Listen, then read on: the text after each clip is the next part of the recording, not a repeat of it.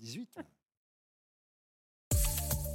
Bonsoir à tous, ravi de vous retrouver. Merci de regarder Célébdo. On est en direct avec au sommaire de l'émission une journée historique en Grande-Bretagne. Charles III succède à sa mère, la reine Elisabeth II. Ce matin, il était officiellement proclamé roi au palais de St. James à Londres.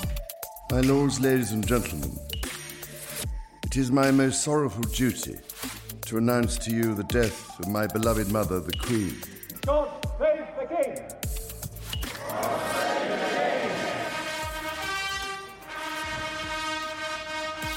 God Save the King, une cérémonie d'accession très impressionnante, millimétrée, retransmise en direct pour la première fois. Une nouvelle ère commence au Royaume-Uni. Toutes les images, les temps forts depuis l'annonce du décès d'Elisabeth II dans Célébdo et l'analyse de nos invités. La journaliste de France Télé, Louise Eklund, le directeur général de l'Institut Open Diplomacy, Thomas Friang, et le spécialiste de géopolitique de France Inter, Pierre Aski. Et puis nous serons en duplex avec Londres et notamment avec l'ancien député britannique Dominique Grieve. Une révolution dans l'exploration de l'espace. Cette semaine, le télescope James Webb dévoilait des clichés fabuleux du cosmos, une étape cruciale dans la connaissance des origines de l'univers. Les explications du rédacteur en chef de la revue Ciel et Espace, Philippe Enarejos. Il revient tout juste de Floride, où il devait assister au lancement de la fusée la plus puissante de tous les temps, et il nous expliquera pourquoi la NASA se prépare à retourner sur la Lune. Et puis après 20h, l'art du derrière, une folle histoire des fesses. C'est le titre d'un documentaire passionnant qui sera diffusé lundi à 21h sur France 5. La folle histoire des fesses Ou comment le postérieur est entré dans les annales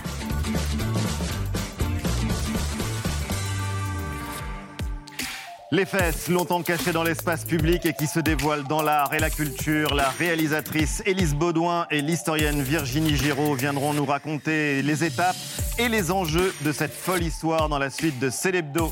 Célébdo, c'est parti.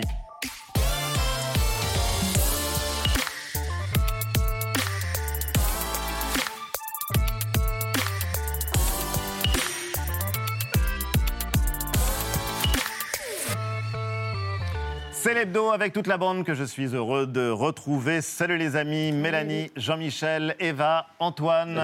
Vous aviez les yeux rivés sur la télévision aujourd'hui comme des milliards de personnes probablement à travers le monde parce que c'était l'événement de la journée. Charles III proclamé très officiellement roi, une cérémonie qui est l'une des étapes, l'un des jalons de l'opération London Bridge depuis la mort de la reine Elisabeth II. Retour en images sur ces trois jours qui ont changé l'histoire de la monarchie britannique. C'est signé Charlène Felder et Gwen David. We have some very important news. The following statement has been released. Buckingham Palace has announced the death of Her Majesty Queen Elizabeth II. In a statement, the palace said the Queen died peacefully at Balmoral this afternoon.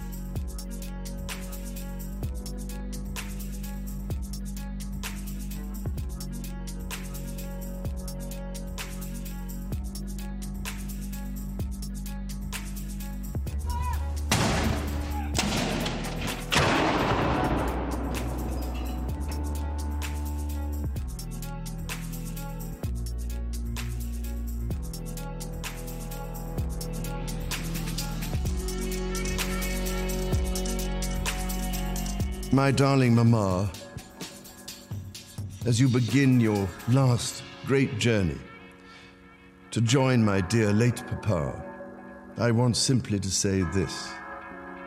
Thank you. I am deeply aware of this great inheritance and of the duties and heavy responsibilities of sovereignty which have now passed to me.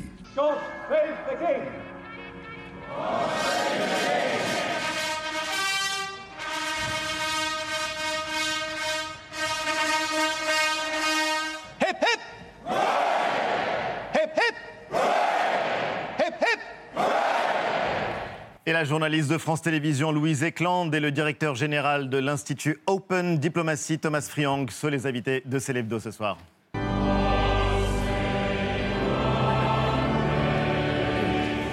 Bonsoir à tous les deux. Bonsoir. Et bienvenue, bienvenue au son du nouvel hymne du Royaume-Uni, God Save the King. C'est l'un des changements et pas le moindre dont on va parler euh, ce soir. God Save the King. Vous aviez écrit un livre, Louise Eckland, God Save My Queen. Est-ce que vous seriez prête à en écrire un, God Save My King? Est-ce que vous avez le même amour, la même passion pour euh, le roi Charles que vous en aviez pour la reine Elisabeth? C'est en train de grandir, j'ai envie Ouais. de te dire. Ouais, je, je suis assez fan de Charles. Euh, hier, je l'ai trouvé exceptionnel. Son discours euh, m'a énormément touchée. Euh, je connais son travail pour les œuvres caritatives, l'écologie. Dans les années 70, il a commencé à parler écologie, à faire des câlins aux arbres, et tout le monde s'est dit mais il est complètement dingue ce On monsieur. va en parler justement avec Mélanie tout à l'heure. et le combat pour la jeunesse. Et moi, j'ai eu une bourse grâce au prince Charles. J'ai pu faire mes études à Londres grâce à lui. Donc, euh, je suis fan de lui.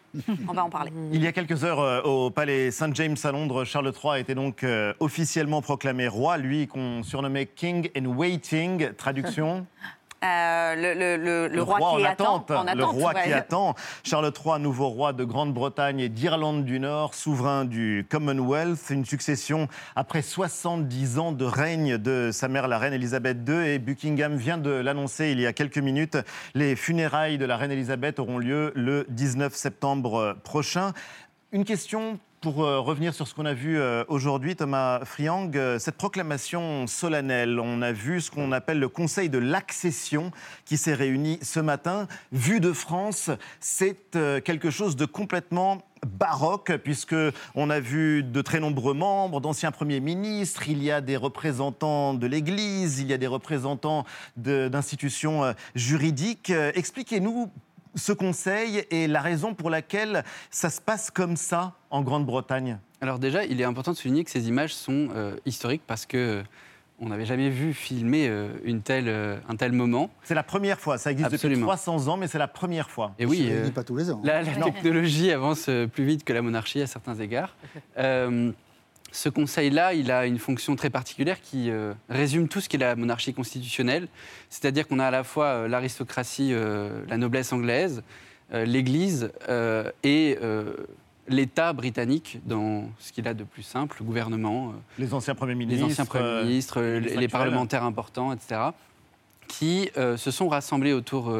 la cérémonie était présentée par deux personnes, la, la Lord présidente du Conseil euh, et le Lord chancelier, euh, puisque c'est comme une sorte d'acte notarié par lequel l'ensemble de ce qui fait l'élite, l'incarnation de la constitution non écrite euh, du peuple britannique, qui reconnaît le nouveau souverain dans ses fonctions et ses qualités avant qu'il ne se retire et que la proclamation soit faite. Et vous avez remarqué que la proclamation s'est faite sans lui, Oui, Parce par y un héros. Par plusieurs héros même. Ils Ah, étaient euh, eu- nombreux au Palais Saint-James. Au Palais Saint-James, euh, justement, c'était euh, très frappant puisque ce n'est pas le roi qui apparaît sur le balcon, mais euh, quelqu'un qui annonce donc qu'il est euh, le roi, le nouveau roi. On a vu toute la pompe, le cérémonial extrêmement impressionnant de la monarchie britannique aujourd'hui, la liesse populaire. Et on est justement en duplex avec Londres et nos reporters Louis Amar et Anaïs Recouli. Bonsoir Louis. Tu es devant le palais euh, Saint-James où a eu lieu la cérémonie de proclamation ce matin.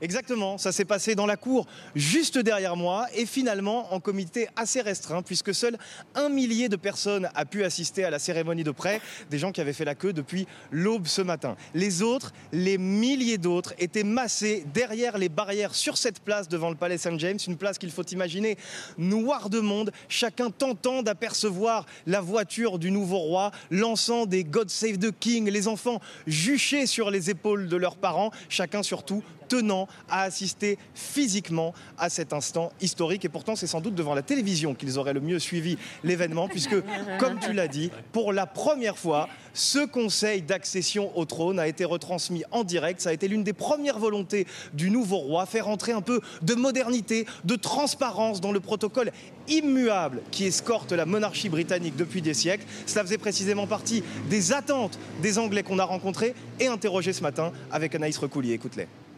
Did you have a king? yes. It's going to be hard to get used to. It's different, but it's exciting. The change is Yeah. exciting. What do you expect from him? Continuity or some changes? Hmm. Both, I think. I don't think he's going to do anything outlandish. They have to change a lot of things. He's an Instagram king. When the queen was crowned, there was no Instagram, there was no social media. Now, the technology has evolved. You have to change with the people. If not, you'll be left behind by the people. Have you watched his speech yesterday? Yes, yes, yeah, I was very impressed with it. Why so? Uh, well, it was heartfelt, uh, and I believe it was honest, and it showed a different side of him. You know, that we've all always believed him to be a bit of a sort of firebrand, and he showed us that he's not going to be. Et Louis, euh, cet après-midi, tu as fait le même chemin que le roi Charles III, mais pas en Rolls-Royce, toi, pour te rendre au palais de, de Buckingham. Des milliers d'Anglais s'y succèdent depuis, euh, depuis jeudi pour rendre hommage à la reine Elisabeth II. Quelle était l'ambiance ce matin?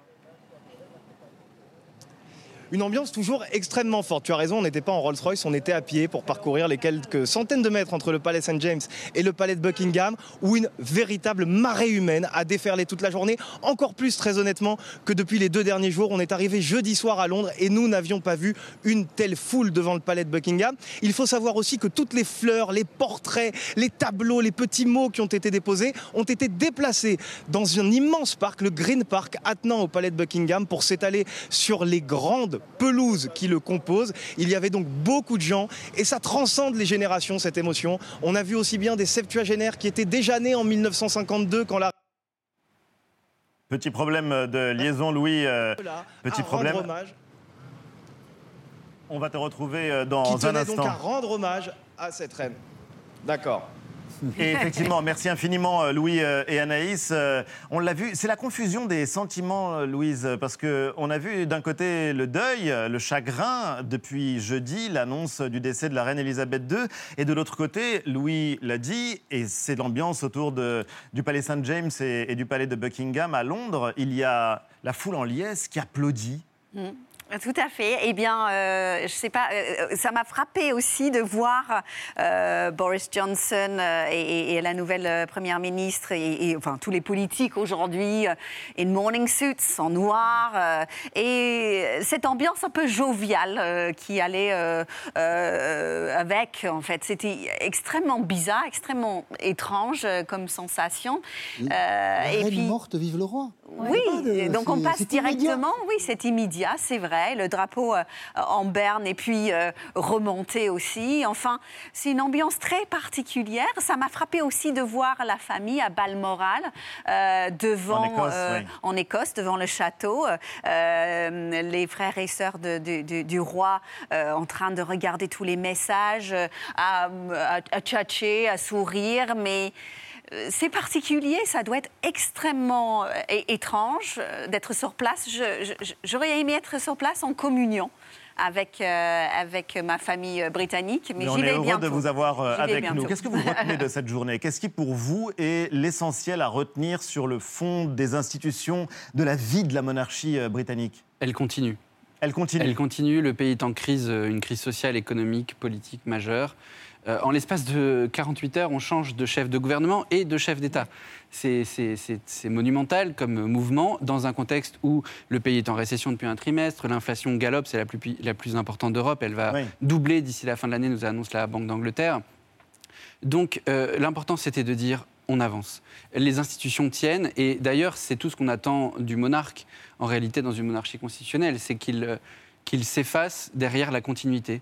Et il l'a fait avec une dignité, une retenue, et en même temps une, une singularité qui, euh, qui est très touchante, et c'est peut-être ça qui explique d'ailleurs ce moment un peu étrange, où à la fois on se réjouit en dépit de la mort, c'est-à-dire que il, il- il endosse un rôle pour lequel il s'est préparé pendant 52 ans tout de Oui, même. bien sûr. C'est le plus long prince héritier euh, qu'on pouvait euh, imaginer, je crois.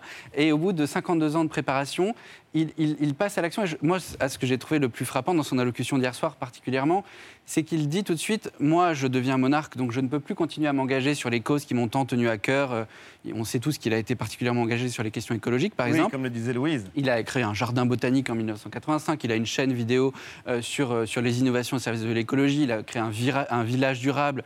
Il y a Euh, une marque de vêtements. une marque de aussi. vêtements, une alliance internationale sur la bioéconomie circulaire. Bref, il a fait tout ce qu'il était possible d'imaginer dans le domaine, Euh, même s'il fait 10 Des produits bio également qu'il vend. euh, Absolument, même s'il émet 10 fois plus de CO2 en avion qu'un moyen, un Britannique moyen par an, ce qui en période de crise énergétique sera un peu dé- délicat. Mais il a tout de suite dit le prince de Galles est nommé tout de suite. C'est mon fils et je lui demande de poursuivre mon engagement. Alors justement, Donc on a cette rupture dans la continuité et c'est ça la monarchie constitutionnelle et c'est peut-être ça qui donne un peu d'espoir malgré le deuil en réalité. Oui, parce que c'est un homme qui était destiné à être roi, vous venez euh, de le dire, et sur lequel tous les regards sont braqués aujourd'hui. Ça, c'est sûr qu'il doit avoir la, pression, petite pression. 73 ans, il n'a pas le même prestige que, sa mère. Euh, quoi qu'il en soit, il est nettement moins euh, populaire. Il ne porte pas la même incarnation de l'histoire euh, non plus.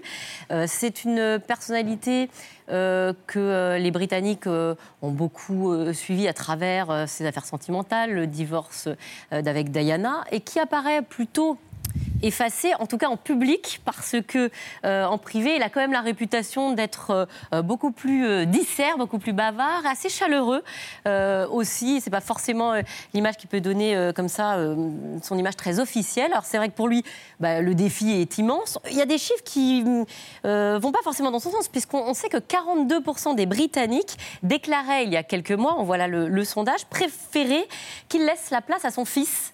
Euh, le prince William, bon bah c'est raté, c'est bien euh, Charles III. Et il ne vote pas. non, il ne vote pas, donc de toute façon c'est pas eux qui le choisissent, qui a été officiellement proclamé roi aujourd'hui. with one voice and consent of tongue and heart, publish and proclaim that the Prince Charles Philip Arthur George is now, by the death of our late sovereign of happy memory, become our only lawful and rightful liege lord, Charles III, King, head of the Commonwealth, defender of the faith. God save the King. Ça fait quand même 70 ans qu'il se prépare à ce moment-là, puisqu'il a 3 ans quand euh, il grandit dans l'ombre de sa mère qui euh, euh, devient reine. Euh, regardez ce qu'il disait du rôle de souverain. Ça, c'était il y a quelques années, c'était sur la BBC. And I think it's vital to remember there's only room for one sovereign at a time, not two. So you can't be the same as the sovereign if you're the Prince of Wales or the heir. But the idea somehow that I'm going to go on exactly the same way if I have to succeed is complete nonsense because the two the two situations are completely different. Du coup, on parlait de continuité. Là, on se demande quand même s'il ne faut pas s'attendre à un règne euh, très différent. Je pense que non. Euh, D'ailleurs, il l'a confirmé hier soir dans son allocution. Il a, et il l'a redit ce matin. euh, il change de rôle. Désormais, sa vocation, c'est d'incarner les équilibres constitutionnels non écrits. Euh, la Constitution britannique n'est pas écrite. euh, et c'est la plus stable de l'histoire du monde. hein, il est là pour changer de peau. Et c'est d'ailleurs pour ça, je pense qu'il a tout de suite nommé William prince de Galles et son épouse princesse de Galles pour précisément passer le flambeau sur les engagements qu'il avait pris. Il l'a d'ailleurs dit de façon très explicite hier soir, euh, pour ce qu'un monarque peut dire de façon explicite dans un temps Oui. très court et dans une période de deuil. Mais euh, euh, ce matin, il a réitéré ses engagements à être désormais dans une forme de retenue politique qui est celle qu'il caractérise et il, ne- il- il est parfaitement conscient du fait, puisqu'il est informé en, en tant que prince héritier, il était informé euh, quasiment comme la reine, je suppose, euh, il, il- il- il est conscient qu'il ne peut pas ajouter à la crise politique, économique et sociale du pays une crise constitutionnelle. Ça serait euh, sans compter les lézardes du Brexit avec l'Irlande Bien sûr, et l'Écosse on en qui, parlait tout à l'heure qui sont. Et Euh, Juste ce que vous dites aussi, ça veut dire que la, la vie du prince William va changer aussi. elle a déjà changé aujourd'hui. Ouais. Elle a déjà changé aujourd'hui. Elle a déjà changé aujourd'hui parce que, parce que précisément, il était le premier signataire euh, des actes notariés, entre guillemets, je mets ça avec des- d'énormes guillemets, À la euh, du- cérémonie du ce cons- matin, de l'accession- la d'accession. cérémonie d'accession. C'est lui qui, en tant qu'héritier, a a été le premier à signer. Euh, Le premier, non. C'était la reine. C'était la reine consort. C'était Camilla Non, je crois pas. Je crois qu'elle est, je crois Juste qu'elle est deuxième. ouais. Ouais, Parce que ce qui est assez frappant, c'est qu'il y avait donc deux personnes qui étaient euh, autour du roi. Il y avait donc euh, son fils William et il y avait euh, Camilla Parker Bowles, la reine consort, à qui le, le- le roi Charles III a rendu un hommage au cours de sa première prise de parole. Et c'était quelque chose de surprenant pour vous, Louise, ce mélange de solennité, de gravité, d'émotion? J'ai adoré ce discours parce que ça a coché toutes les cases. Euh, ce que je veux dire par là, c'est qu'il a rassuré le peuple britannique en disant on continue. Euh, mon fils, il va assurer tout mon travail pour les œuvres caritatives. Euh, J'aime ma mère, je l'aime profondément et je vais continuer dans ce sens-là et je vais remplir mon rôle parfaitement comme elle l'a fait jusqu'à mon dernier souffle. Il a coché toutes les cases possibles et imaginables dans ce discours et autour de moi, les anglophones avec qui je discute Oui. me disent on est complètement rassurés, on est heureux que Charles soit en place. Et je pense que toutes les questions qu'on pouvait avoir, les doutes euh, possibles, sont comment, euh, enfin, commencent à s'effacer petit à petit. Et les Français, vous aviez beaucoup plus de, de, de réticence. Vous le connaissez moins bien que nous, les Britanniques, forcément. Euh, même si euh, il y en a beaucoup qui auraient aimé euh, que William euh, passe directement roi. Je pense que si on pose la même question aujourd'hui, ce serait plus le Ce cas. serait différent. C'est plus le cas. Jean-Michel D'abord, on peut dire que Charles III a un immense atout, c'est qu'il a eu le temps de réfléchir à sa prise de fonction. Ah bah Donc, euh, quand vous dites qu'il coche toutes les cases, effectivement, c'est qu'il a repéré depuis longtemps quelle case il Fallait il fallait cocher. Voilà. Et ensuite, il y a quand même quelque chose de très intelligent dans la famille Windsor. Sauter une génération n'aurait pas été bien. Puisque Charles est là, il faut que Charles soit roi. Et une fois qu'il est roi, euh, il aura. Il ne faut pas qu'il y ait de- de- d'interruption dans la ligne dynastique, sinon la monarchie perd un peu de. On la comprend moins bien. Donc euh, tout ça est très intelligent. Et nous, Français qui euh, avons un regard un peu goguenard là-dessus, il faut quand même noter, indépendamment de ce que l'on pense, l'intelligence avec laquelle se fait cette transition. C'est validé par Jean-Michel Premier. Alors, Premier, Encore, encore. premier du nom. En tout Merci cas, la, même, la première ministre et les députés ont prêté serment au nouveau roi dans l'après-midi. Je le disais, God Save the King. Et on repart en duplex avec Londres. Bonsoir, Dominique Grive. Bonsoir. Merci infiniment d'être avec nous. Vous êtes euh, homme politique euh, britannique, ancien député conservateur. Vous étiez procureur général sous le gouvernement de David Cameron. Qu'est-ce que vous avez ressenti euh, aujourd'hui, Dominique Grive? Est-ce que c'était toujours le deuil, la tristesse de voir la reine s'en aller ou la joie de voir Charles III couronné?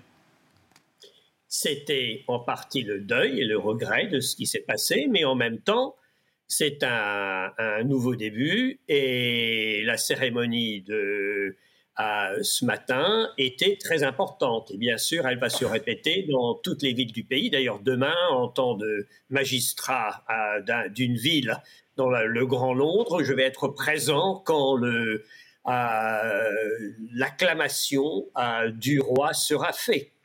Euh, alors c'est important. Ce sont des cérémonies très anciennes, ça date du Moyen Âge, mais quand même, ça, euh, il y a beaucoup d'émotions là-dedans. Justement, vous êtes euh, magistrat honoraire de cette ville de Kingston upon Thames. Kingston upon Thames, c'est une ville royale, c'est une ville euh, où étaient couronnés les rois saxons au Moyen Âge. Demain, il y aura une nouvelle cérémonie dans votre ville et dans tant d'autres à travers le, le Royaume-Uni. À quoi est-ce que ça devrait ressembler? Eh bien, dans un sens, ça ressemble un peu à ce qui s'est passé dans la cité de Londres. On va s'assembler à la mairie. Euh, il y aura une procession de la mairie euh, avec le, maire et le, sous-lieutenant, le lord du sous-lord lieutenant du, Grand Londres, un, des sous-lieutenants. On va aller sur la place du marché. euh, devant on va se, réunir devant sur, les marches. Il y aura le, prêtre, le recteur de l'église de la ville qui est juste derrière. Euh, et la proclamation, il y aura une fanfare et la proclamation sera faite de la même façon qu'elle a été faite dans la cité de Londres ce matin. Dominique Gray, vous êtes euh, un homme euh, politique, engagé. Est-ce que finalement c'est la suite d'une longue histoire, celle d'une monarchie séculaire, ou est-ce que quelque chose va vraiment changer au Royaume-Uni. Est-ce que finalement la politique va changer ou est-ce que aujourd'hui, ce à quoi on assiste, l'opération euh, London Bridge, c'est bon une cérémonie extrêmement impressionnante, mais qui n'aura pas de conséquences sur la vie quotidienne des, des- Anglais? C'est difficile à dire. La monarchie, c'est la continuité. En même temps, je suis certain que le nouveau roi va faire des changements exactement de la même façon, progressivement, qu'a été faite par sa mère. Ça, c'est normal. Quant à notre politique, ça, c'est une affaire différente. Pendant deux semaines, une semaine, dix jours, ça va s'arrêter. Et puis, je peux vous assurer que ça va malheureusement, dans un sens, reprendre avec euh, tous les sujets dont nous avions auparavant. Ce qui est remarquable, c'est que ce changement de roi, de reine en roi, a lieu exactement au même moment où nous changeons de Premier ministre. Ça, c'est assez exceptionnel. Euh, et je ne sais pas quel effet ça avoir sur l'esprit moral de mes anciens collègues qui sont au gouvernement. Euh, si ça leur donne l'impression qu'ils vont peut-être modérer leur politique et essayer d'unir les gens plus, qui ne donner l'impression, ça, on verra bien. Merci infiniment, Dominique Grive. Merci euh, pour votre euh, précieuse contribution à, Célébdo. Euh, C'est vrai que finalement, la politique va reprendre ses droits après cette parenthèse. Et on l'entendait dans la bouche de cet ancien député conservateur. Liz Truss, elle a été élue avec un programme extrêmement libéral. Et là, elle va devoir s'attaquer à des mesures d'urgence pour éviter la catastrophe pour des millions de ménages britanniques et pour éviter l'inflation, pour éviter les conséquences de l'inflation sur, euh, sur le peuple. Absolument, il y a deux tiers des Britanniques qui sont en précarité énergétique assez grave euh, d'ici la fin de, de, de l'année. Euh, elle a d'ailleurs déjà annoncé un- une forme de plafonnement des, des prix de l'énergie, ce qui semble un peu étrange pour un, un leader du Parti conservateur, de l'aile droite du Parti conservateur. S'il se compare à Margaret Thatcher. Qui se compare à Margaret Thatcher. Et c'est là où je voulais en venir, c'est que on sait qu'il y a un seul moment, enfin il y a deux moments, je crois, dans l'histoire de la monarchie où on a vu la reine sortir discrètement de sa réserve euh, euh, de souveraine. Euh, c'est quand, quand il y a eu des fuites de Buckingham Palace sur euh, euh, le- la désapprobation de la reine de la dureté des politiques de Thatcher, quand elle voyait l'état du pays. Et on peut imaginer que euh, le roi Charles, plus empathique que sa mère, plus sensible aux questions environnementales, plus, plus attentif à l'état du pays, au pouls du pays, et, et nécessairement, puisqu'il prend euh, ses fonctions dans les réunions hebdomadaires privées dont on ne sait rien, sera peut-être plus, plus allant dans les conseils qu'il pourra donner à la Première ministre, qui elle-même doit se faire euh, une place. Qui est novice. Qui est novice. Et puis, euh, sur le plan européen, la reine Elisabeth II avait discrètement signalé son, sa distance avec le Brexit.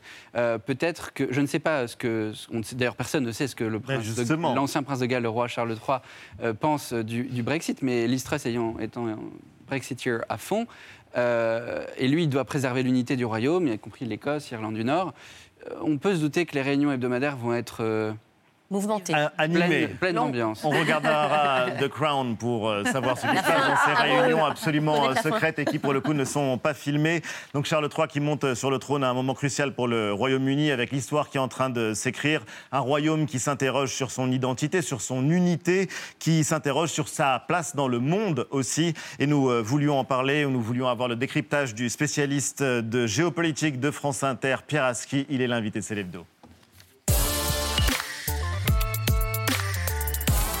Bonsoir Pierre et bienvenue. Merci infiniment d'être avec nous. Géopolitique, c'est tous les matins sur euh, Inter. Pierre, qu'est-ce que euh, vous retenez avant de revenir sur euh, la place de la Grande-Bretagne et du Royaume-Uni dans le monde? Mais qu'est-ce que vous retenez de cette séquence qui s'est ouverte depuis trois jours avec la mort d'Elisabeth II et la proclamation d'aujourd'hui? Bah, ce, qui, ce qui, moi, m'interpelle dans, dans mon prisme mondial, c'est que c'est la différence entre les deux prises de fonction. Quand, la reine est- quand Elisabeth est devenue reine, l'Empire était quasiment intact. L'Inde était déjà partie, mais le reste de l'Empire était intact. Et, et elle euh, présidait d'une certaine manière aux, aux destinées de- de- d'un bon quart de l'humanité. C'était colossal. Aujourd'hui, cet empire a disparu. euh, et, et- et le roi reste euh, le souverain de 14 États en plus de- du Royaume-Uni. Mais à part le Canada, l'Australie et la Nouvelle-Zélande, ce sont des, des confettis euh, aux Caraïbes ou dans le Pacifique. Donc il y a, il y a une- un environnement international qui a changé. Et c'est là que la pertinence de l'institution monarchique se pose. C'est-à-dire qu'autant, on en parle depuis tout à l'heure, euh, au, au niveau britannique, évidemment, même s'il y a des contestations, cette légitimité, elle est, euh, on la voit euh, sous nos yeux d'une certaine manière.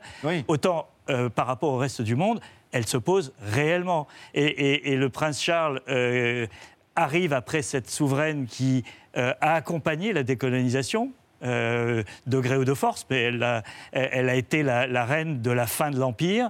Que sera Charles? Est-ce qu'il sera celui qui verra le Royaume-Uni euh, revenir, euh, redevenir une île euh, un, peu, Isolée. un peu isolée, qui a coupé elle- elle-même les, les ponts avec, avec l'Europe, ou la réinvention de Global Britain, qui est, qui l'objectif un peu mythique. Global euh, Britain, Global Britain, c'était le slogan de- du Brexit, c'est-à-dire euh, on coupe les amarres avec l'Europe pour redevenir la puissance euh, qui se déploie sur tous les continents et qui euh, réinvente. Je pense que il s'agit sans faire de, de- de prévisions.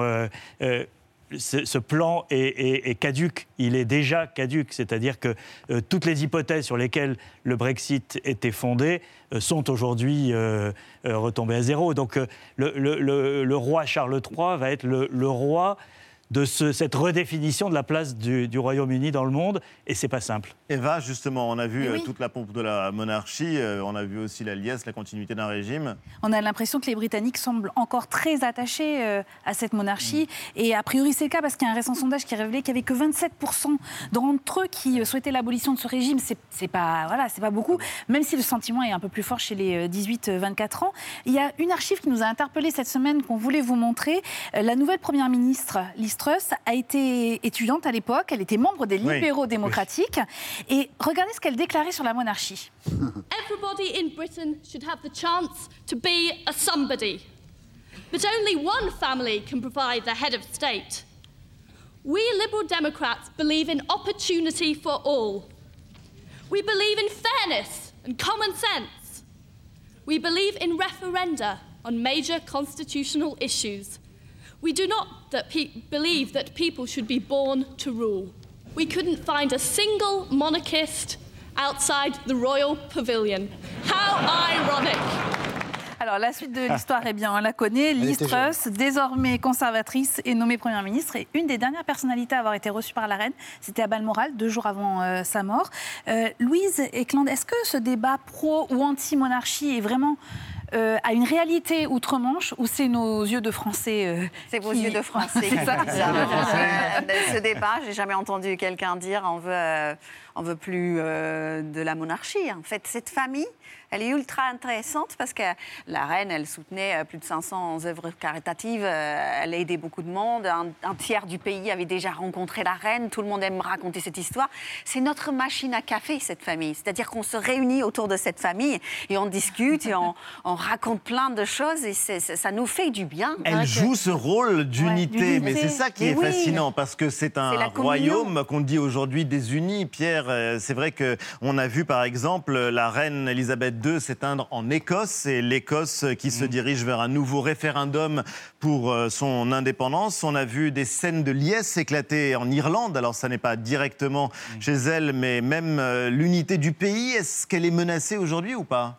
Oui, elle est menacée, évidemment. Euh, je Oui, pense évidemment. Oui, parce que euh, on, voit bien que les, les forces centrifuges qui sont à l'œuvre depuis des années, et notamment en Écosse et, et- et en Irlande, euh, euh, ont été euh, euh, ébranlées par, euh, par le Brexit. Euh, et toute la question aujourd'hui, et c'est le premier test politique de, de Liz Truss, euh, c'est ce protocole irlandais qui est la clé de voûte du, du Brexit.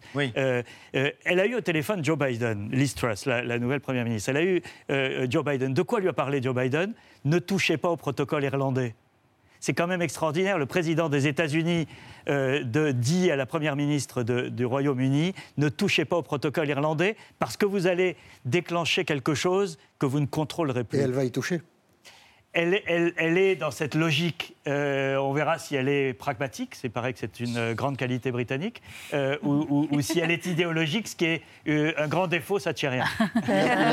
C'est vrai que. on- Commentaire? Euh, la situation est grave, mais c'est pas la monarchie qui pose le problème. En réalité, le problème, il est déjà posé. Il a été posé par le Brexit, euh, qui est le choix du peuple souverain. Alors, euh, voilà, il y a eu des hésitations. Après, le peuple a d'ailleurs demandé à certains moments un, vote pour revenir en arrière. Mais le, roi en tant que tel n'est pas le problème. La monarchie, pas non plus. Et d'ailleurs, je, reviens sur les propos de Pierre tout à l'heure, qui sont intéressants. On évoquait le, Commonwealth, le fait que la monarchie en tant que telle peut-être perde de son sens dans un monde où où le, Commonwealth va évoluer. Mais euh, depuis la création du Commonwealth, c'est-à-dire la déclaration de Londres en 1949, au moment de l'indépendance de l'Inde, le Commonwealth s'est habitué à ce que euh, le souverain britannique ne soit plus le chef d'État euh, d'une grande majorité des États membres du Commonwealth. Il y en a même plusieurs qui l'ont rejoint récemment parce qu'ils adhéraient à, ce- à cette, à cette communauté de valeurs démocratiques sur l'état de droit, sur les droits de l'homme. Il y a 56 États membres du Commonwealth aujourd'hui, 36 républiques, 5 autres monarchies. Donc il a cinq euh, rivaux royaux, si j'ose dire, dans le Commonwealth.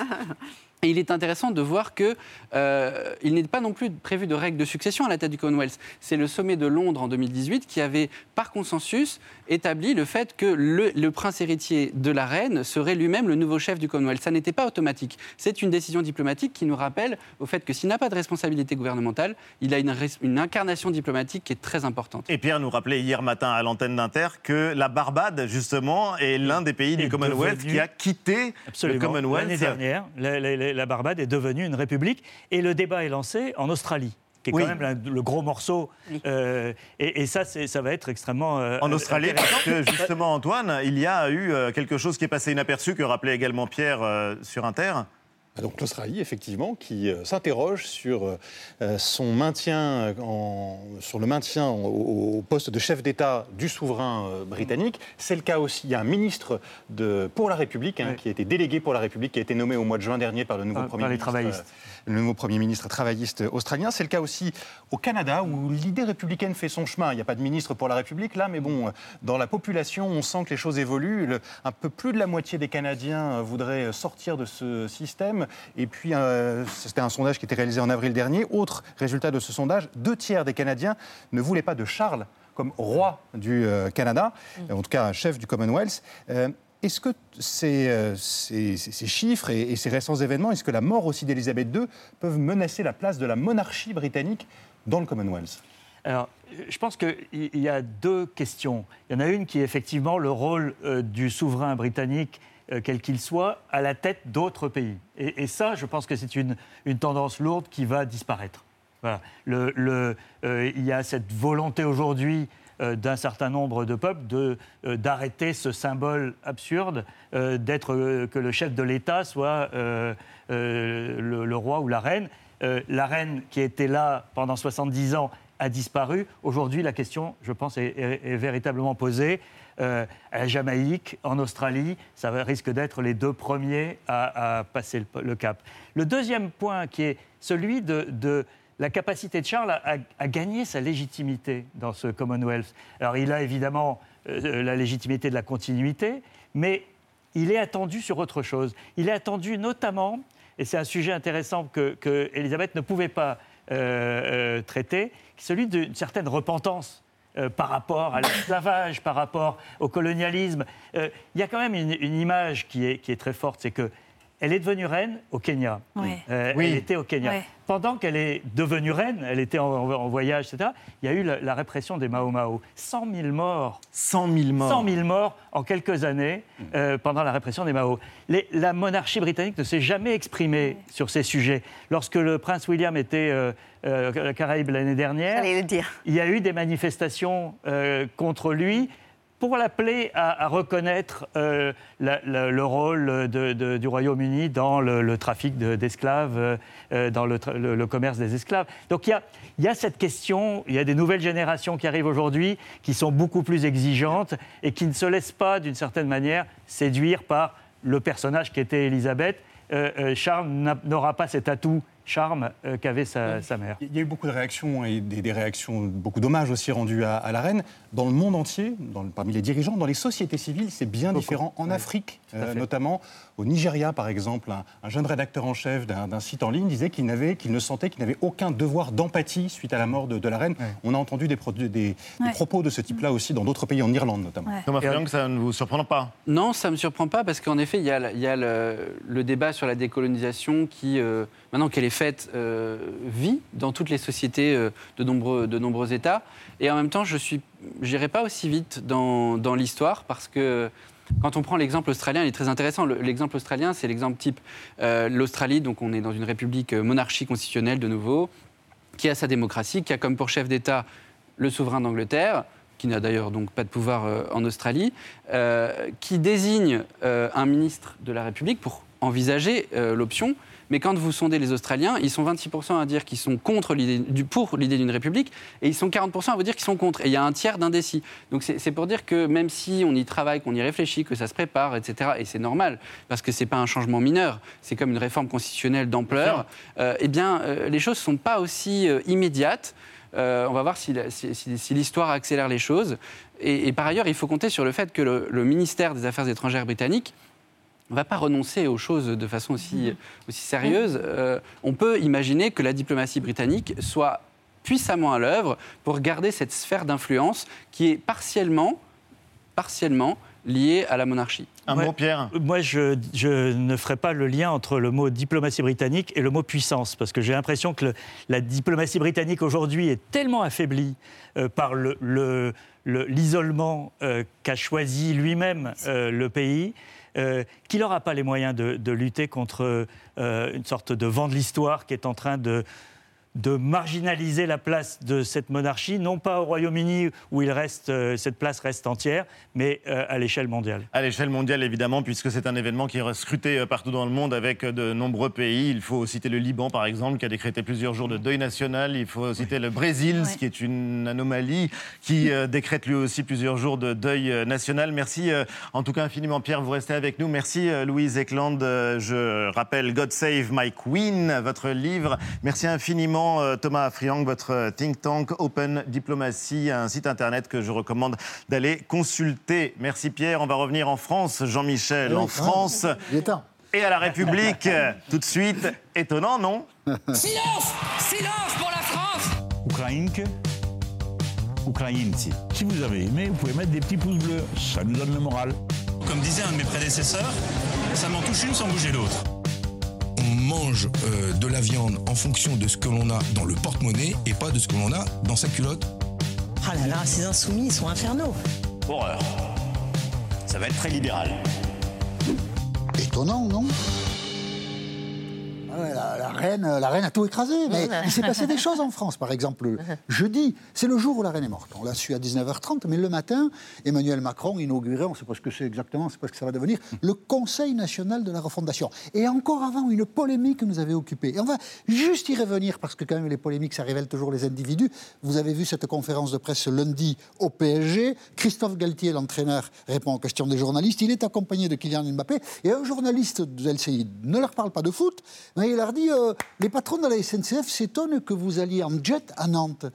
Est-ce que vous pourriez prendre le train un jour? Réaction spontanée de Kylian Mbappé.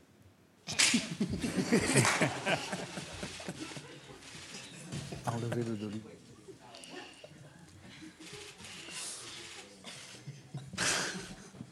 Excusez-moi. Prendre le train Bon, évidemment, euh, euh, il s'est fait un peu tirer les oreilles par Edil. Et Christophe Galtier, bah, lui, quand on lui dit le train, voilà sa réponse. Pour être très honnête avec vous, ce matin, euh, on a parlé avec euh, la société qui organise nos déplacements. On est en train de voir si on ne peut pas se déplacer en char à voile. Alors c'est intéressant cette polémique sur les jets parce que tout de suite après euh, Galtier, Christophe Galtier, euh, la ministre qui est chargée, euh, il y en a plusieurs, hein, de l'écologie dans le gouvernement, Agnès Pannier-Runacher, a dit ceci à propos de l'utilisation des jets. Elle a dit effectivement, Monsieur Galtier, elle le prénomme Fabien, on va voir, non c'est Christophe, tant pis. Galtier montre à quel point ils sont très éloignés des enjeux de réchauffement climatique. Ce n'est pas risible, c'est choquant d'en faire quelque chose d'anecdotique. Mais la même Agnès Pannier-Runacher, quand il y avait une polémique autour des jets qui concernait Bernard Arnault, qu'est-ce qu'elle disait Agnès Pannier-Runacher? Regardez. C'est clairement un problème qui est très limité en termes d'impact climatique. Et donc, que les écologistes en fassent un combat montre à quel point ils sont à côté de la plaque.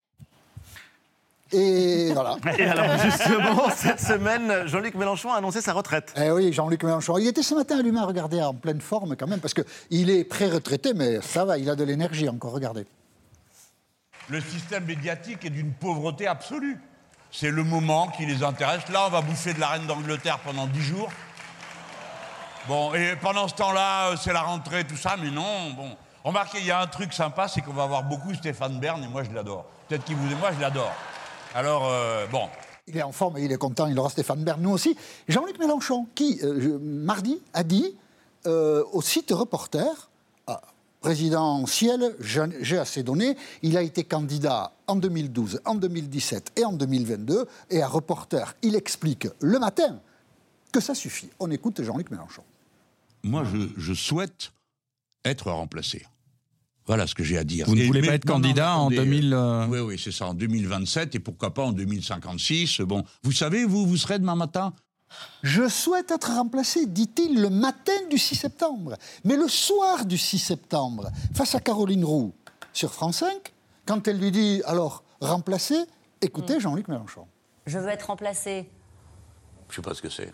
Vous, vous voulez être remplacée, Madame Roux C'est ce Bah, que vous auriez hein, dit à un reporter, mais bon. Oui, je réponds n'importe quoi pour qu'on me foute la paix. Parce que, D'accord, voilà. Donc c'est- euh, bon, c'est n'importe pourquoi pas. Mais ça n'a pas de sens. euh, euh, c'est une, une, prétention de journaliste à prédire l'avenir.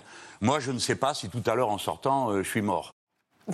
Il est un peu foutraque quand même, Jean-Luc Mélenchon. Voilà, c'est ça la conclusion. Étonnant, non? Merci euh, Jean-Michel. L'actualité euh, de la semaine, ce sont aussi des nouvelles de l'exploration euh, spatiale. Pierre Aski, vous restez avec nous. D'abord des images absolument inédites, sublimes de l'univers transmises par le satellite James Webb. Et puis de l'autre, la NASA qui envisage une nouvelle date pour lancer sa fusée, sa méga fusée vers la Lune. Pour tout comprendre, le rédacteur en chef de la revue Ciel et Espace, Philippe Hénarejos, est notre invité.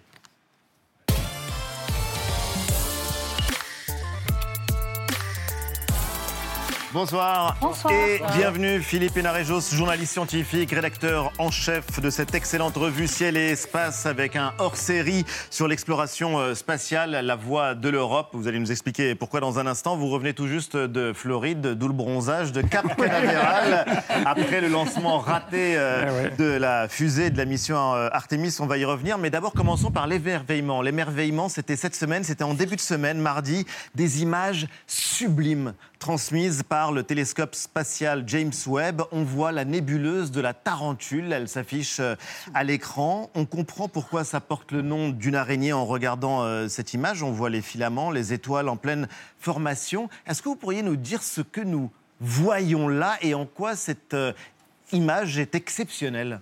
Elle est exceptionnelle parce que grâce au, au pouvoir qu'a le télescope James Webb de regarder dans une longueur d'onde qui est inaccessible à l'œil humain, c'est de l'infrarouge, euh, on voit à travers les nuages de cette, euh, nébuleuse.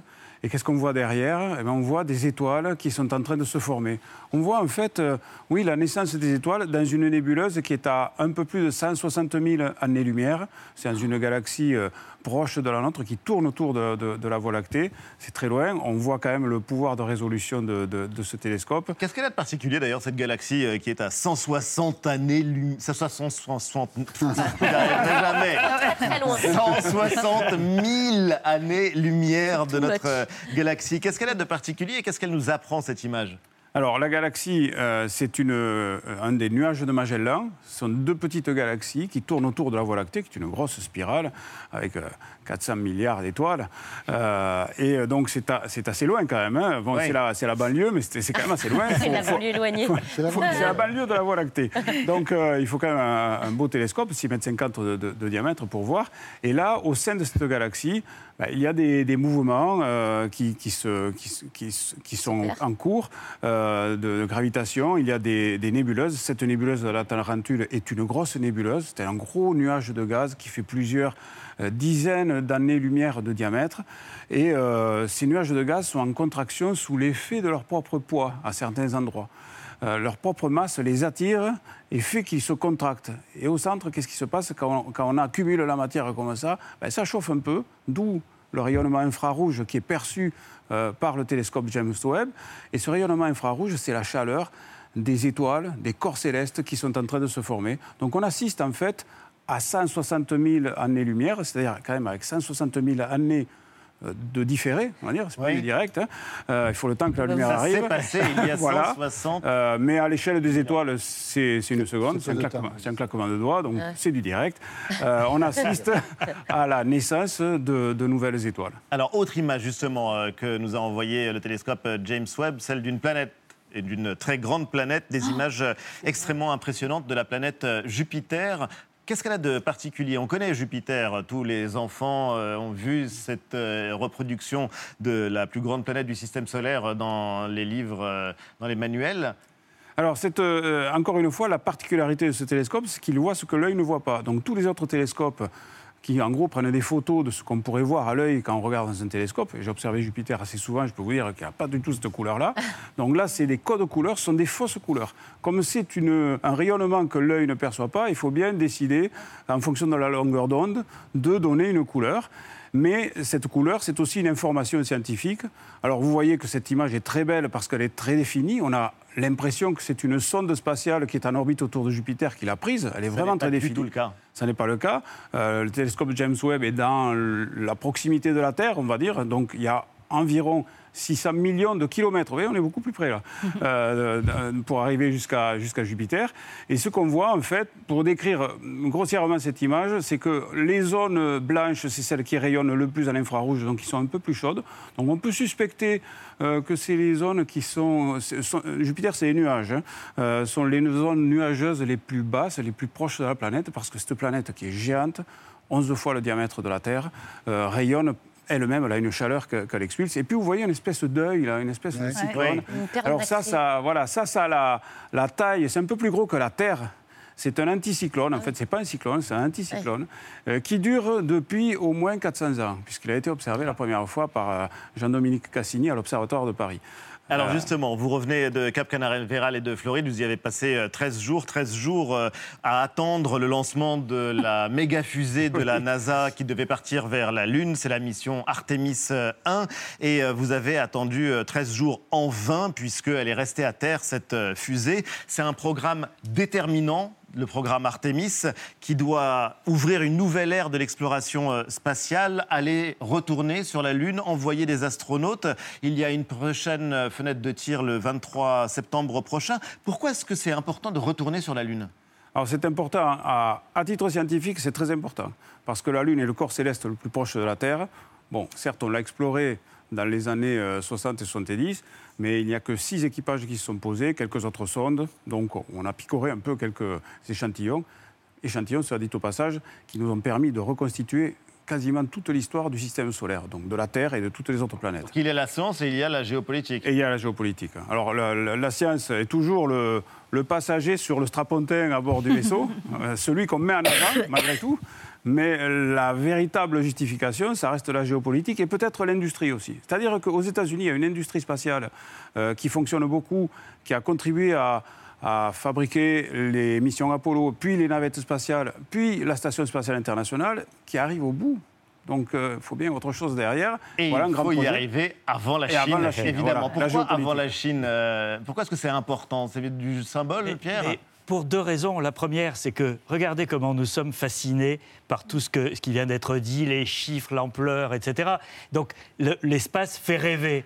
Et, le pays qui sera le premier à faire rêver, euh, en termes de soft power et d'influence, a euh, un coup d'avance. Et donc euh, pour les États-Unis, c'est un, un enjeu. Vous savez, il y a- il y, a une expression aux États-Unis, c'est le, le- on appelle ça le moment Spoutnik. Oui. Lorsque les soviétiques ont envoyé le premier objet dans l'espace, en- orbite autour de la Terre. Les Américains ne savaient pas euh, que, que les soviétiques avaient ce coup d'avance, et ça a été un traumatisme politique majeur.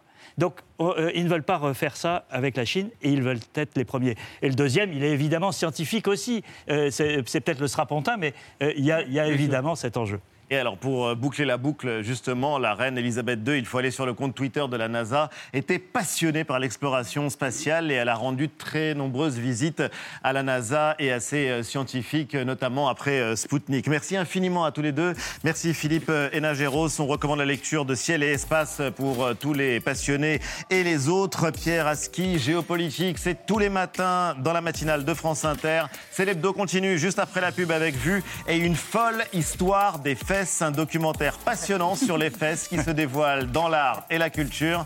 C'est vraiment à ne pas rater. Et c'est juste après ça. Ça, c'est du lancement.